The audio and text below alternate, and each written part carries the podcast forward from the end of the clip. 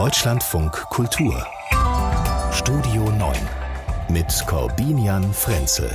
Zu Gast ist der Jurist, Journalist und Buchautor Ronen Steinke, unter anderem von ihm, ist das Buch Vor dem Gesetz sind alle gleich, die neue Klassenjustiz. Nicht alle gleich. Äh, oh, habe ich das nicht gerade vergessen? Oh je, das war wahrscheinlich schon, da, da war der Wunschvater des Gedanken. Vor, ich, ich sag's nochmal ganz klar, die neue Klassenjustiz vor Gericht sind nicht alle gleich, vor dem Gesetz sind nicht alle gleich. Aber Ronen Steinke, äh, verbunden mit dem herzlich willkommen, muss ich sagen, Ihr Name klingelt ja bei mir schon seit Jahren als regelmäßiger Leser der Süddeutschen Zeitung. Und das ist das Schöne an diesem Job, dass ich ähm, Ihnen jetzt hier auch endlich mal begegnen darf. Also herzlich willkommen. Ich freue mich da zu sein. Ich freue mich auf die Sendung. Vielen Dank. Wir schauen gemeinsam auf die Tagesagenda. Es geht gleich um ungleiche Bezahlung von Männern und Frauen. Es geht um streikende Franzosen Chancen und was wir von Ihnen vielleicht auch lernen können. Und über ihn habe ich mich auch gefreut. Also ich habe einen Schneeball geworfen, aber wie sich das für einen Bundeskanzler gehört, auf niemanden.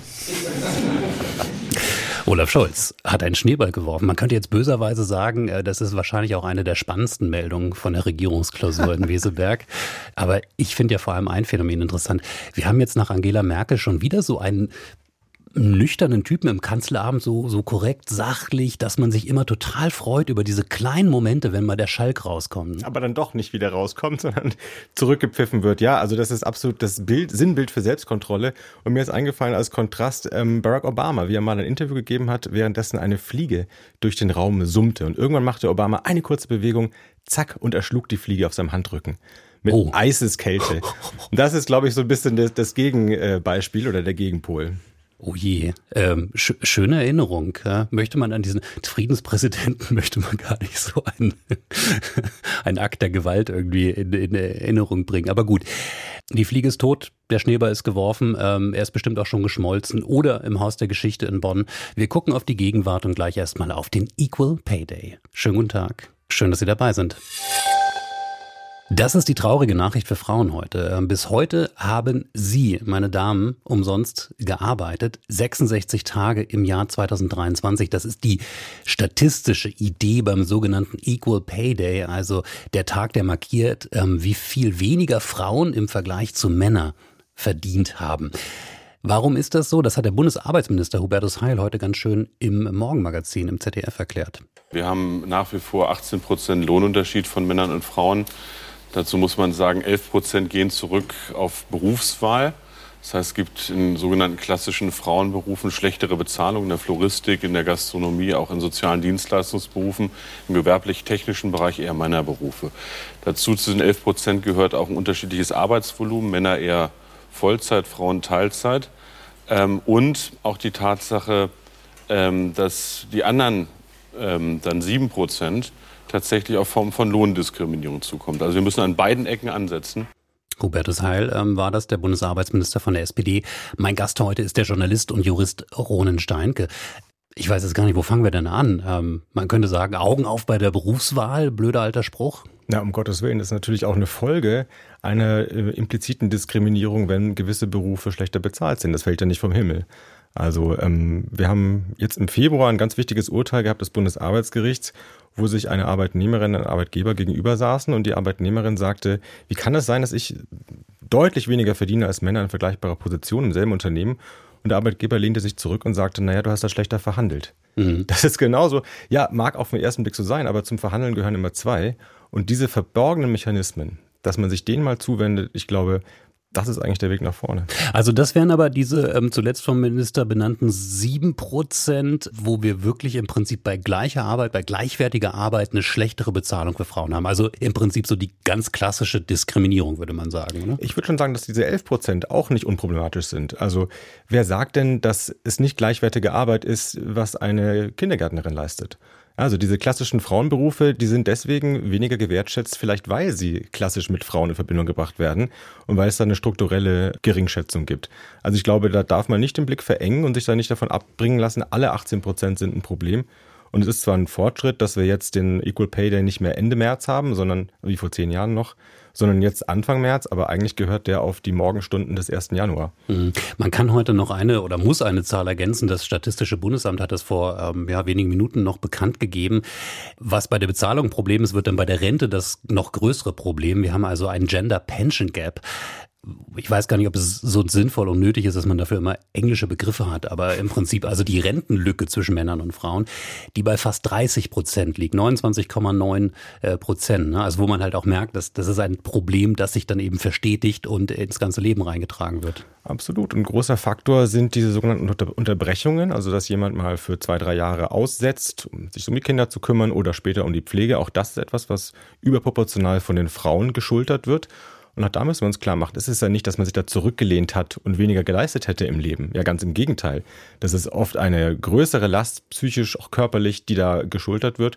Und dass wir da als Gesellschaft am Ende eines Berufslebens sagen, nö, du hast weniger aufs Gewicht, äh, weniger auf die Waage gebracht glaube nicht, dass das richtig ist. Mhm. Ich meine, es gibt ja Versuche des Ausgleichs. Ne? Die Union hat sich sehr um die Mütterrente bemüht, wobei man auch immer fragen konnte, ist das jetzt unter der sozialen äh, Ausgleichsidee wirklich so nötig oder kriegen da nicht auch möglicherweise Frauen nochmal extra Rentenpunkte, die es vielleicht gar nicht unbedingt so sehr brauchen im Vergleich zu anderen.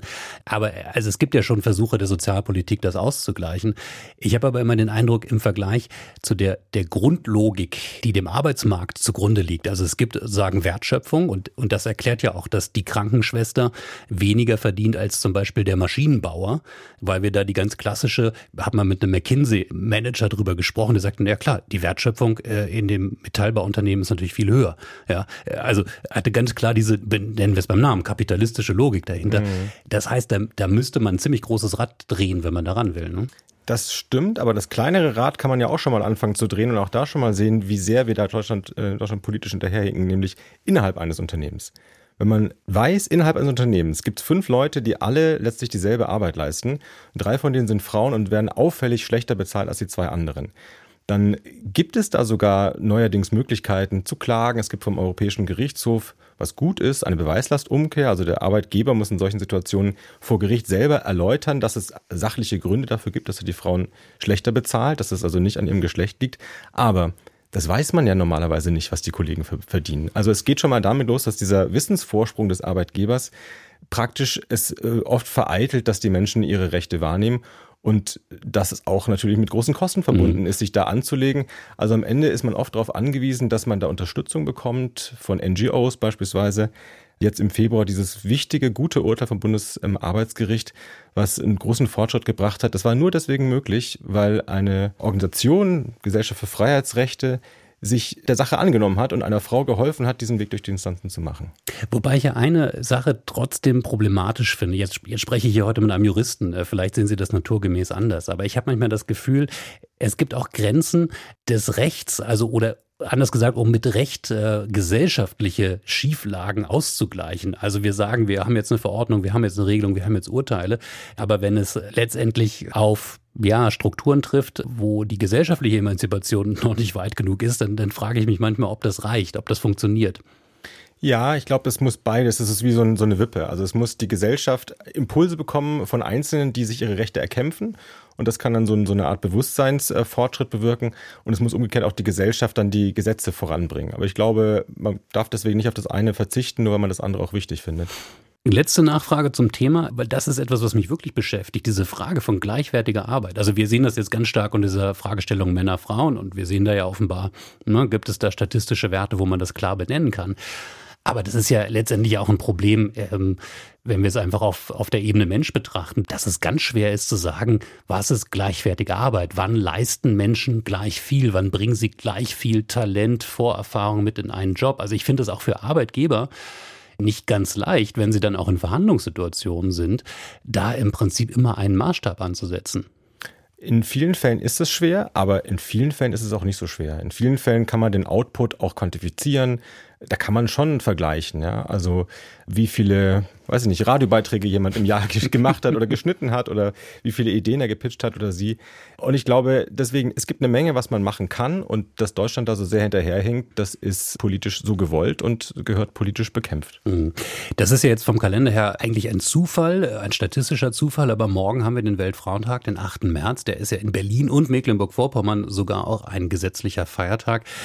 Hier im Deutschland von Kultur machen wir äh, morgen dazu ein extra Programm und ich, ich sage das schon mal vorweg, weil es viele Nachfragen gab. Bei uns gab es viele Kollegen, die gesagt haben, nachdem wir im letzten Jahr einen Tag gemacht haben, in dem ausschließlich Frauen und Frauenstimmen zu hören waren im Programm, dass sie gesagt wir hätten jetzt ja auch gerne mal ein bisschen frei an diesem Tag, macht ihr doch mal was. Deswegen haben wir es umgedreht und morgen Mittag machen wir eine kleine Männer-WG hier auf und stellen da die zentrale Frage, was können wir eigentlich tun, was müssen wir tun, was muss sich an Rollenverständnis verändern, damit Gleichberechtigung und Gleichstellung wirklich vorankommt. Jetzt frage ich Ronen Steinke nicht, ob er glaubt, ob sowas erfolgreich sein kann. Das kann er mir gleich während der Musik verraten. Es ist zum ersten Mal etwas passiert und deshalb lohnt es sich darüber zu sprechen, vor allem wenn ein Jurist im Studio ist, der Ronen Steinke innenpolitischer Redakteur bei der Süddeutschen Zeitung und da eben zuständig für Rechtsfragen. Ähm, dieses erste Mal ist, dass Klimaaktivisten der letzten Generation zu mehrmonatigen Haftstrafen verurteilt worden sind. Äh, zwei Männer, die sich Anfang Februar auf einer Straße in Heilbronn festgeklebt hatten, die jetzt eben dort auch verurteilt wurden, weil sie es auch schon mehrfach getan hatten, eben nicht auf Bewährung, sondern zu zwar sehr kurzen, aber eben doch echten Haftstrafen. Ähm, Rohnsteinke, ist das für Sie nachvollziehbar? Ich halte das für also unsäglich. Wenn man sich mal klar macht, wir reden hier über junge Menschen, die politisch demonstrieren, was also ein Grundrecht ist.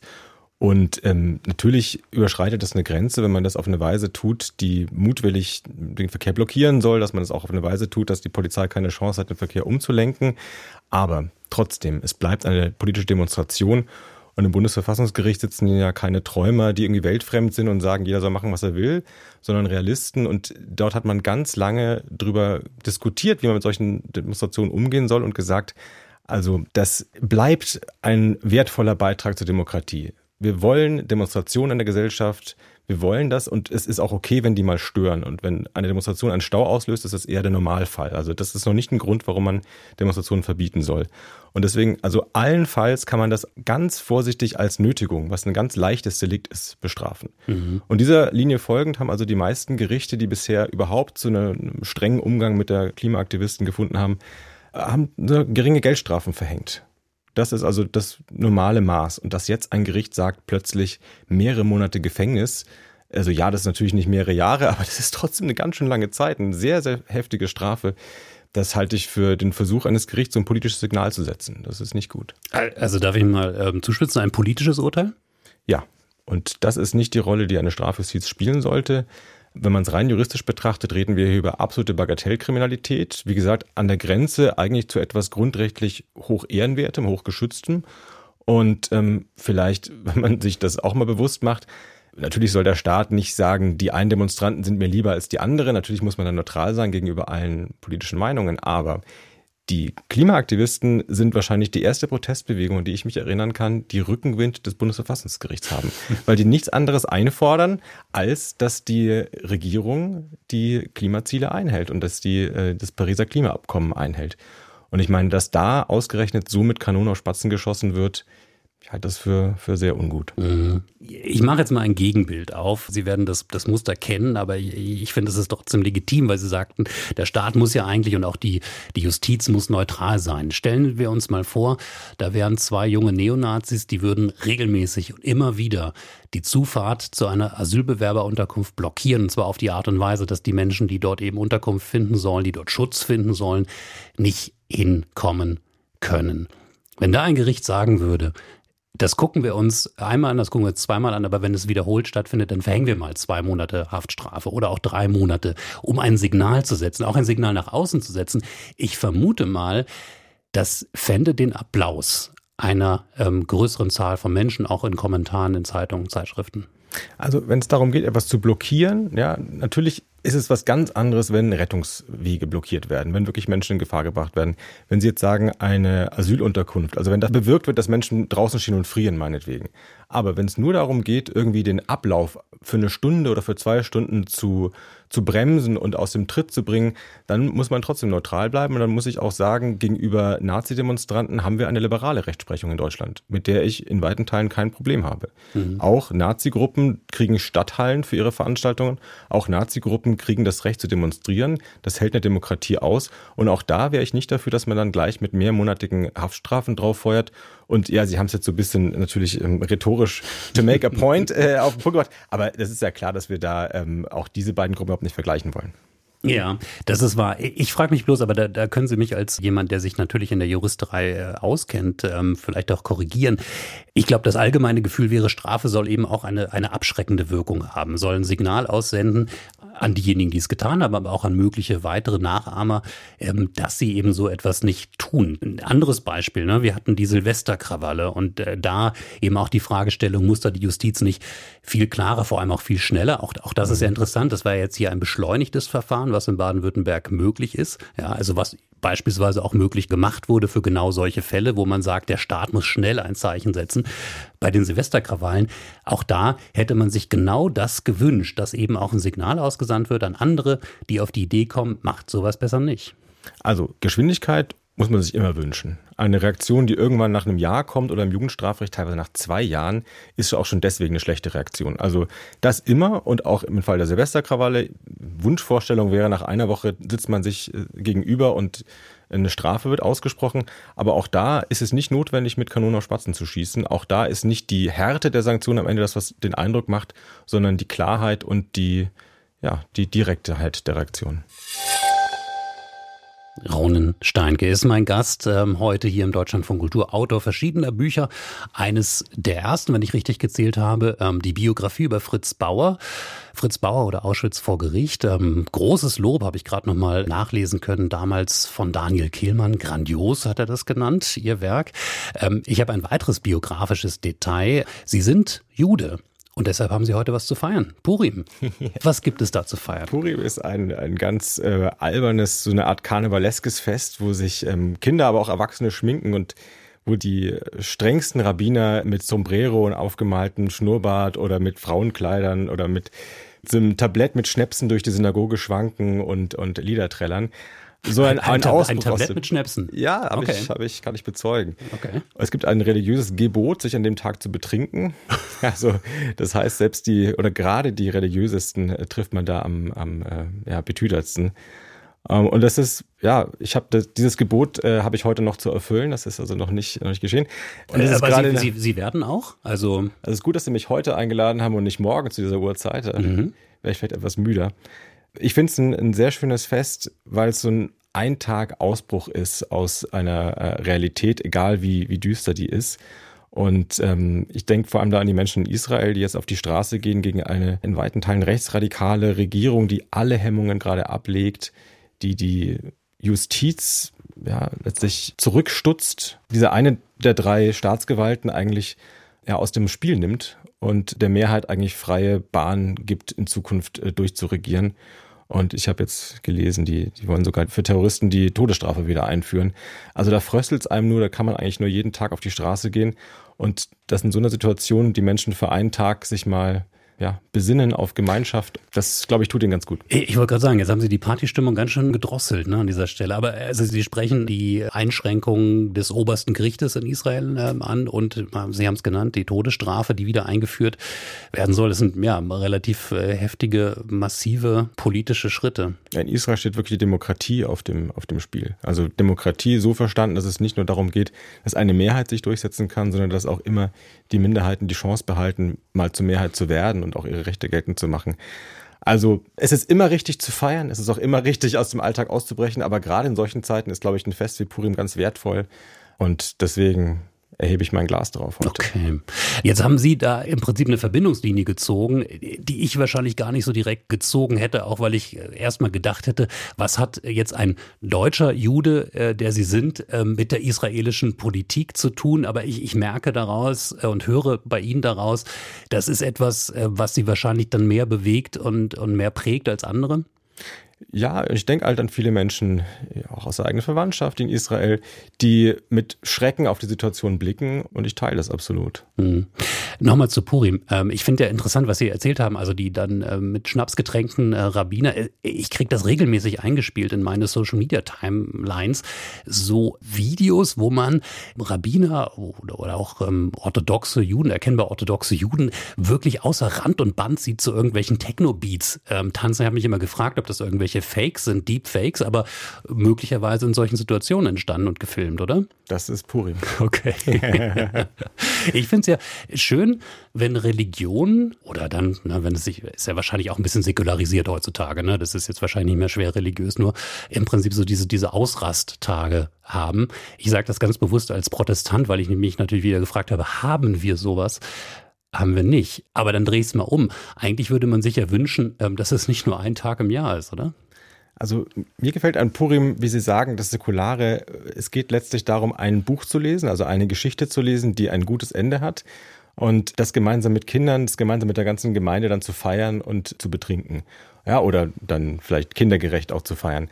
Ich finde, das verbindet so vieles, irgendwie das Erinnern, das Geschichten weitertragen und ja, auch die hemmungslose Freude. Das gefällt mir sehr gut und da braucht es gar nicht tiefe Gebete immer dafür. Wir haben festgestellt, wir haben eine gemeinsame journalistische Vergangenheit, äh, die zurückführt äh, zu der kleinen, aber sehr feinen Wochenzeitung Jungle World. Gute Erinnerungen. Gute Erinnerungen, eine Zeitung, die darauf verzichtet, sich Freunde machen zu wollen. und ähm, auch in, einer, in einem linken äh, Milieu, wo oft, sagen wir mal, auch antiamerikanische Töne vorkommen oder antizionistische Töne, ähm, sich davon ganz klar absetzt. Ja, die Jungle World. Schöne Grüße an dieser Stelle. Themen des Tages äh, oder auch vielmehr Bilder des Tages, Bilder des gestrigen Tages auch. Ähm, da habe ich Lars Klingbeil vor Augen und Rolf Mützenich, die beiden SPD-Politiker, SPD-Chef, SPD-Fraktionschef, die eben in Kiew waren eine Reise, die ja für Sozialdemokraten ähm, nicht so ganz unproblematisch ist. Für den einen wahrscheinlich noch mehr als für den anderen. Ähm, Ronen Steinke, wir können aber vielleicht erstmal über die Macht der Bilder sprechen. Ne? Da kursieren im Prinzip so zwei Bilder. Eins, das ist nicht so richtig vorteilhaft für den SPD-Fraktionschef, ähm, für ähm, Herrn Mützenich, weil er da so neben diesen beiden großen Klitschkos so, so ganz klein, äh, geradezu verloren wirkt. Und das wird natürlich gerne gerade von vielen geteilt, die es vielleicht nicht so gut mit ihm meinen. Ja, ist natürlich unfair. Und ich fand in dem Kontext witzig eigentlich, wie Herr Mütze nicht dann zu Journalisten sagte, er ist nicht wegen der Fotos nach Kiew gereist, sondern um dort Gespräche zu führen. Aber sind wir mal ehrlich, äh, das äh, ist auch nicht richtig. Die ähm, beiden SPD-Politiker sind da ja nicht als Minister hingereist, also auch nicht als Überbringer von Haubitzen oder von irgendwelchen Zusicherungen, sondern das ist eine symbolische Reise, bei der es genau darum geht, Bilder zu produzieren, die in der Ukraine, in Russland, in Deutschland wahrgenommen werden. Mhm. Eben das angenehmere Bild, ich habe ja gesagt, zwei Bilder ist das, äh, wo er neben dem Präsidenten sitzt, neben Zelensky und da sind die Größenformate schon wieder was ganz anderes. Ich, ich glaube aber jeder, abgesehen von Lars Klingbeil, der ja auch sehr groß ist, ähm, verliert sich irgendwie neben den Klitschkos. Ja, aber äh, sprechen wir in der Sache. Ähm, Sie haben es ja angesprochen, worum es im Prinzip geht und Lars Klingbeil, der hat das gestern Abend auch im Heute-Journal nochmal versucht, in Worte zu fassen. Wir arbeiten aber die Kritik, die es gibt, auch auf. Ähm, ich äh, werde jetzt morgen ähm, direkt in Warschau sein, werde heute noch äh, von Kiew dorthin fahren, habe dort alle sozialdemokratischen Parteivorsitzenden aus Osteuropa eingeladen, weil ich denen noch skizzieren will, wie meine, wie unsere Ideen einer neuen sozialdemokratischen Außen- und Sicherheitspolitik sind. Wir haben uns mit Fehlern auseinandergesetzt, die bei uns in den letzten Jahren passiert sind. Und wir wagen dann auch auf Grundlage dieser Fehleranalyse den Blick nach vorne. Tja, das klingt fast so ein bisschen so eine Mischung aus Gang nach Canossa und ähm, äh, Neubeginn. Ja, und das ist auch aller Ehren wert, würde ich sagen. Also es ist ja auch symbolträchtig, dass diese beiden Personen, Mützenich und Klingbeil, sich da hinstellen als eigentlich ja sozusagen Pfeiler eines Spektrums äh, innerhalb der SPD. Klingbeil, der also schon lange im Militär etwas Gutes eher sieht und vielleicht, wenn man so mit grüner Terminologie äh, draufblickt, sagen würde, ähm, so ein militanter Humanist, ja, der also durchaus auch zum Einsatz von äh, Waffengewalt bereit ist und Mützenich, der also aus der klassischen Abrüstungsschule kommt. Und dass diese beiden sich da so hinstellen, das zeigt also als glaubwürdiges Bild, dass die SPD ja auf Seiten der Ukraine steht. Nachdem sie lange verschrien worden ist als Bremserin, besonders Mützenich ist in der Ukraine sehr stark angefeindet worden. Ich glaube, da wird dieses Signal jetzt wahrgenommen. Weil Sie sagen, diese, diese beiden Strömungen, ich, ich denke, das ist natürlich eigentlich auch der interessante Teil. Auch etwas, was vielleicht auch nach wie vor in der SPD verteidigt werden darf, ähm, dass eben auch nicht alle Ansätze einer Entspannungspolitik komplett falsch waren. Das Problem ist wahrscheinlich eher äh, auch innerhalb der SPD und innerhalb der Sozialdemokratie gewesen, zu erkennen, wann man die Parameter verschieben muss, wann man möglicherweise sich mehr entfernen muss und wann nicht. Aber so diese Tendenz, das, das äh, Kind komplett mit dem Bade auszuschütten, zu sagen, es war im Prinzip alles falsch an diesem Entspannungsansatz, wäre ja auch falsch. Und dafür steht ja auch ein Rolf Mütze nicht. So, so lese ich ihn zumindest. Ja, und auch, dass man sagt, vor dem Hintergrund der deutschen Geschichte liefern wir nicht leichtfertig oder schicken wir nicht leichtfertig deutsche Panzer, dass sie da auf, auf einem Territorium rumkreuzen, wo einst die Wehrmacht eingefallen ist. Das ist auch aller Ehren wert. Also, dass man sich mit diesen Fragen schwer getan hat, dass man da gegrübelt hat. Ich glaube, das sollte auch im Rückblick niemand äh, einem verübeln. Aber es ist halt auch wichtig, dass man dann erkennt, wer jetzt aktuell der Aggressor ist und dass die richtige Lehre aus der Vergangenheit ist, sich einem Aggressor in den Weg zu stellen. Mhm. Interessant finde ich ja diesen Ansatz von Lars Klingbeil, was er ja gerade in diesem Auszug, den wir gehört haben, angedeutet hat. Man will jetzt in Gespräche gehen in Ost- und Mitteleuropa, gerade eben auch mit den sozialdemokratischen Parteien. Wobei ja immer so ein bisschen die Frage ist, wer ist das denn? Ne? Und, und was sind auch die Wurzeln? Also sind es im Prinzip äh, Oppositionsbewegungen, die dann Kräfte Mitte links wurden oder sind es die ehemaligen sozialistischen Einheitsparteien, die sich in Richtung Sozialdemokratie reformiert haben? Also mir fallen da auch nicht so viele ein, die eine große Rolle spielen in Osteuropa. Polen, Ungarn, Baltikum. Also ich glaube, das sind eher kleinere Grüppchen. Da ist die SPD von, aus Deutschland sicherlich der größte Akteur. Das ist ein Tag, an dem in Frankreich nicht viel passieren wird, also nicht viel öffentlicher Nahverkehr, nicht viel öffentlicher Dienst, ähm, viele Menschen, die im Streik sind. Und zwar Ronen Steinke, das könnte man so sagen, ähm, aus deutscher Perspektive in einem politischen Streik, denn es geht nicht etwa um höheren Lohn oder dergleichen, sondern es geht gegen die Rentenreform des Präsidenten von Emmanuel Macron, diese Erhöhung des Renteneintrittsalters von 62 auf 64. Jahre. Und jetzt kommen Sie mit einem unverschämten Gedanken für deutsche Ohren, wenn ich das ja. so ankündigen darf, dass Sie sagen, ähm, ach, so, so ein bisschen mehr Frankreich wagen auch in unserem Streikverhalten fänden Sie gar nicht verkehrt? Ja, man sieht auch schon erste Ansätze dazu. Also wir haben in Deutschland die Gewerkschaften rechtlich an einer relativ kurzen Leine. Es wird denen von der Rechtsprechung gesagt, ihr dürft nur für eure Rechte als Arbeitnehmerin, als Arbeitnehmer gegen euren Chef, kurz gesagt, demonstrieren. Nicht gegen den Präsidenten, nicht gegen das Parlament oder sonst was. Und ähm, also nicht so frei wie in Frankreich. Aber wir haben gesehen, die aktuellen Streiks von Verdi im öffentlichen Nahverkehr, die werden, da wird mobilisiert unter der Überschrift für die Verkehrswende, also für Klimaschutz letztlich. Und Verdi hat da auch einen Schulterschluss geübt mit Fridays for Future. Das ist zwar noch, glaube ich, nicht über die äh, rechtliche Grenze hinaus, aber es tastet sich schon ganz schön stark da dran. Und das ist schon so eine Lockerungsübung in Richtung französische also es hat schon einen leichten französischen Akzent bekommen. Mhm. Ich glaube, das wird früher oder später mal äh, vielleicht vor Gericht landen und da wird auch die, die Rechtsprechung Farbe bekennen müssen. Und ich fände es sehr gut, wenn wir darin auch was Positives erkennen.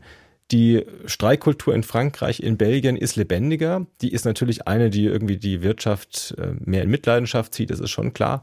Aber das ist auch eine, die die Demokratie erquickt. Ja. Davon können wir schon auch was gebrauchen. Man, man könnte auch sagen, ähm, die sie alarmt. Also, dass sie in Deutschland nicht erlaubt sind, die politischen Streiks, wilde Streiks, ne, sagt man, glaube ich, auch hat ja letztendlich auch, auch was damit zu tun, ähm, wie man in der deutschen Geschichte gesehen hat, wie im Prinzip so Bewegungen auf der Straße Parlamente unter Druck setzen können. Also letztendlich eingreifen in den politischen Prozess ähm, mit so Momenten der Massenbewegung. Da gibt es natürlicherweise eine, eine gute Zurückhaltung in diesem Land.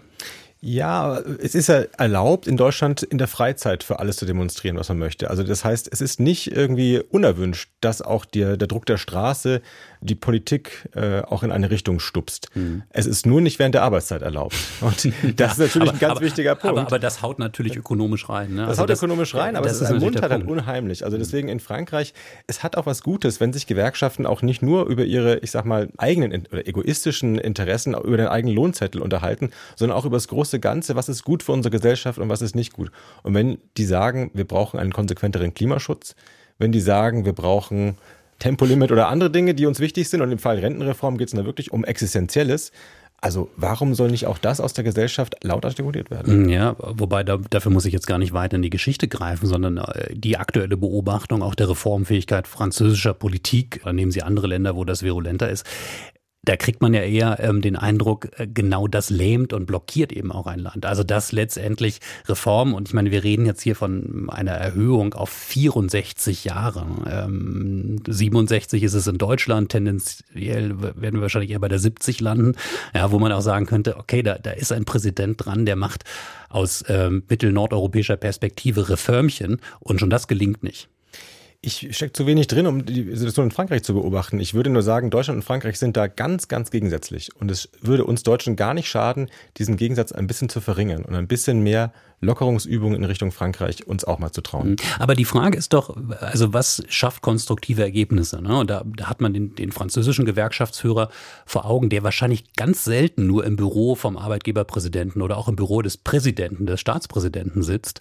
Ja, also wo, wo ganz klare Trennlinien auch verlaufen, wohingegen wir in Deutschland ja wirklich ein Modell haben, wo man nah beieinander ist, wo der erste Ansatz erstmal die Konsenssuche ist, ja, wo man, wo man sagt, ne, dieses berühmte Modell Deutschland, mhm. bevor wir auf die Straße Straße gehen, bevor wir in den Streik gehen, lass uns doch gemeinsam versuchen, eine Lösung zu finden. Angesichts sich polarisierender Gesellschaften und immer weiter auseinanderdriftender politischer Anliegen halte ich diesen Ansatz äh, nach wie vor eigentlich für einen recht vielversprechenden, weil er die Leute auch gemein, also auch den Gewerkschaftsboss mit in die Verantwortung nimmt, genauso wie den Arbeitgeberpräsidenten mit in die Verantwortung nimmt, wenn man an einem Tisch sitzt. Ja, auf der anderen Seite für alle Themen, die eben nicht das unmittelbar Tarifliche betreffen. Ja, für all diese Themen ist in Deutschland eigentlich die Ansage, alle vier Jahre darfst du mal wählen und sonst guck mal in deiner Freizeit, ob du es schaffst, am Sonntag auf eine Demo zu gehen. Und es ist nicht diese Ermutigung, dass man sich auch zusammentun kann mit vielen anderen, mit großen Organisationen wie Gewerkschaften und gemeinsam was formulieren kann, was über die egoistischen Interessen hinausgeht, was vielleicht sogar die Interessen von, naja, wenn es um Renten geht, ja, von Leuten, da geht es auch um Leute, die ganz am Ende ihres Berufslebens stehen. Also ich will gar nicht, dass wir da jetzt komplett vom einen ins andere wechseln. Ich glaube nur, das ist reizvoll und es ist gar nicht verkehrt, dass da Verdi so ein bisschen sich, sich vorwagt und so ein bisschen einen französischen äh, Zungenschlag reinlässt. Mhm. Ich meine, es bleibt ansonsten das geflügelte Wort, wer war es? Lenin, ne? Der mit Blick auf die ähm, Revolutionsfreudigkeit der Deutschen gesagt hat, bevor sie die Revolution starten, würden sie erst eine Bahnsteigkarte ziehen. Ja? ja, es verändert sich offenbar ein bisschen. Das ist eben genau der deutsche Weg und ich weiß nicht, ob das so der demokratisch lebendigste ist, genau. Gibt es ja auch gar nicht mehr, ne? Bahnsteig Karten, da kann jetzt jeder rauf. Ronen Steinke, unsere gemeinsame Fahrt hier durch diesen Tag ist an dieser Stelle zu Ende. Ich bedanke mich ganz herzlich für Ihren Besuch hier heute und für Ihre Zeit. Herzlichen Dank. Und ähm, wenn Sie näher dabei sein wollen, dann können Sie das schon in gut einer Woche, nämlich am Mittwoch, am 15. März, sind wir wieder im Humboldt-Forum. Und dann ist Harald Schmidt bei mir zu Gast auf der Bühne im Humboldt-Forum. Und wenn Sie mehr dazu wissen wollen, dann schauen Sie mal auf unsere Website deutschlandfunkkultur.de-humboldt-forum und so viel kann ich schon verraten für alle, die nicht in Berlin sind. Wir haben diesmal auch einen Livestream.